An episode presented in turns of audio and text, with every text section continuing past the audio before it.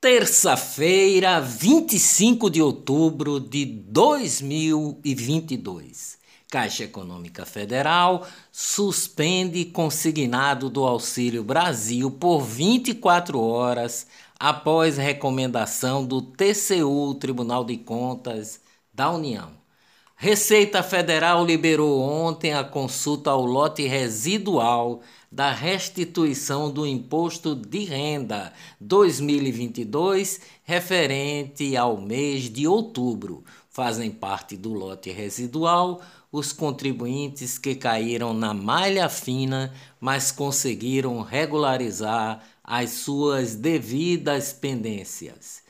Duas decisões do Supremo Tribunal Federal, STF, devolvem candidato à reeleição Paulo Dantas, do MDB, ao governo de Alagoas. Os despachos dos ministros Luiz Roberto Barroso e Gilmar Mendes suspendem a ordem do Superior Tribunal de Justiça, o STJ, que determinava o afastamento após investigações da Polícia Federal que apontavam o político no centro de um esquema de corrupção.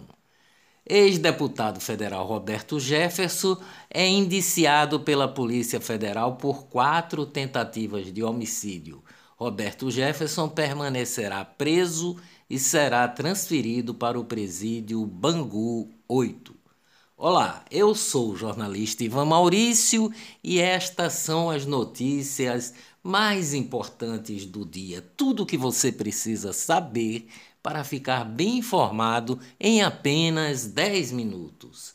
Erasmo Carlos, 81 anos, está internado em hospital do Rio de Janeiro. Segundo o jornal o Globo, cantor e compositor foi hospitalizado na semana passada com uma infecção pulmonar. A assessoria diz que Erasmo Carlos passa bem. Economia em Pernambuco, índice de intenção de consumo das famílias pernambucanas registra o maior patamar desde 2020, com o resultado de 82,8 em outubro. Economia no Brasil. Diesel quebra ciclo e volta a subir após 16 semanas. A gasolina também. No caso do diesel S10, a subida foi de 1,05%, que fez o combustível ir de R$ 6,65 para R$ 6,72. No caso da gasolina, o aumento ficou em 0,41%, que passou de R$ 4,86 para R$ 4,88. Balança comercial tem superávit de 1 bilhão 169 milhões de dólares na terceira semana de outubro. A previsão do mercado financeiro para o crescimento da economia brasileira este ano subiu de 2,71% para 2,76%, segundo o Banco Central. As micro e pequenas empresas já são responsáveis por 30% do PIB, o produto interno bruto do Brasil o conjunto de produtos, serviços e riquezas produzidas em nosso país, com um faturamento que chega a 3 trilhões por ano. O setor das micro e pequenas empresas é responsável por 78% dos empregos gerados, além de promover em larga escala a, a inclusão produtiva dos microempreendedores individuais. Os dados são do Ministério da Economia.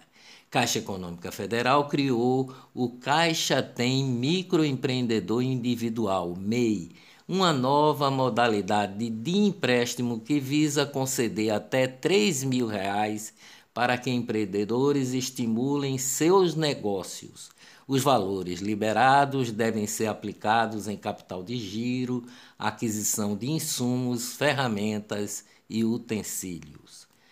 Negócios no Brasil. O Brasil registra o maior gasto de turistas estrangeiros desde 2016. Visitantes de outros países deixaram 416 milhões de dólares no Brasil em setembro, segundo dados divulgados pelo Banco Central ontem. Foi o maior índice para o mês desde setembro de 2016, ano dos Jogos Olímpicos e Paralímpicos no Rio de Janeiro, que registrou 446 milhões de dólares em receitas. Brasileira Suzano compra ativos de papéis de higiene da Kimberly Clark do Brasil. A marca proprietária da marca Neve. A capacidade produtiva da gigante de papel brasileira vai ser ampliada em 130 milhões de toneladas por ano. Finanças no Brasil. Tensão eleitoral e possível corte de juros nos Estados Unidos leva o dólar acima de R$ 5,30 a maior alta em seis meses. A Bolsa de Valores de São Paulo, o Ibovespa, caiu em 3,27% e é a maior queda também em seis meses. Bloomberg: Brasil está se tornando um refúgio de estabilidade para investidores. A reportagem da Bloomberg destaca decisões acertadas do governo brasileiro, incluindo a elevação precoce da taxa de juros. A Bloomberg é uma empresa de tecnologia e dados para o mercado financeiro e também uma agência de notícias. Televisão. TV Globo demitiu o jornalista Flávio Meirelles, apresentador do bloco local do Globo Esporte da TV Clube, afiliada da emissora no Piauí. O motivo foi uma publicação em sua rede social com o seguinte teor. Ele falou após a facada em Bolsonaro que ela foi mal dada. Censura. Tribunal Superior Eleitoral decidiu em 18 de outubro, censurar previamente o documentário Quem Mandou Matar Jair Bolsonaro da Brasil Paralelo, que seria lançado ontem. Nem o ministro Benedito Gonçalves, que assinou a decisão liminar, nem os outros ministros da corte assistiram ao longa-metragem. O filme não estava sequer concluído quando os magistrados proibiram sua exibição.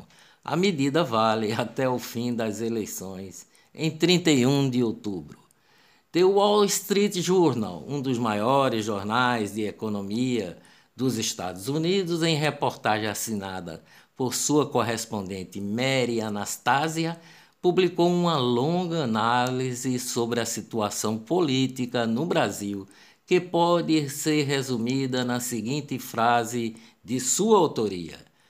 Abre aspas, esquerda brasileira tenta amordaçar discurso político.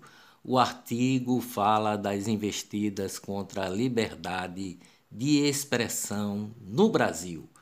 Consórcio Nordeste, subprocurador do Ministério Público junto ao Tribunal de Contas da União, o TCU, Lucas Furtado, pediu investigação sobre o desvio de recursos na compra de ventiladores respiratórios durante a pandemia de Covid-19 por parte do consórcio Nordeste, caso que foi revelado esta semana pela revista Veja. Desvio de recursos.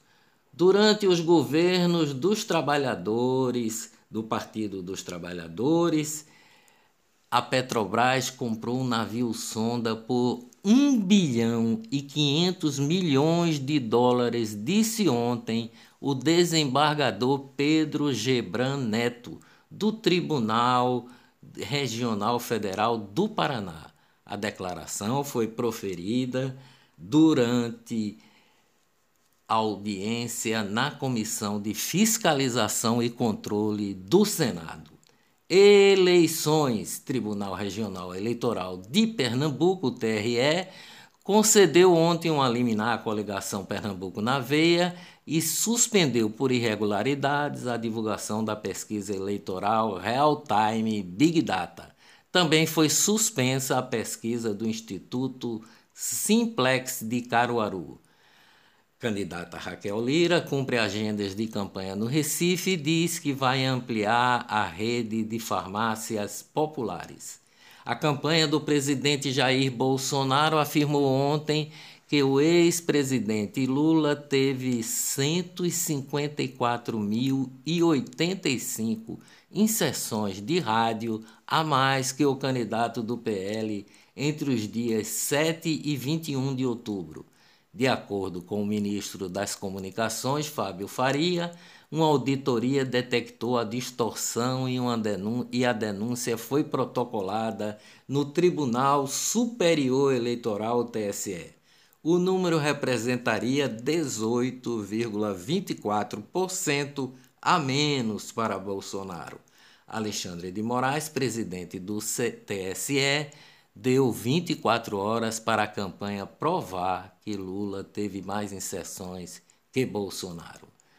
Carros com credencial do TRE do Rio de Janeiro circulam com adesivos a favor de Lula. O Tribunal Eleitoral determinou a dispensa sumária dos colaboradores. TSE suspende propaganda de Bolsonaro que acusa Lula de ser corrupto e ladrão.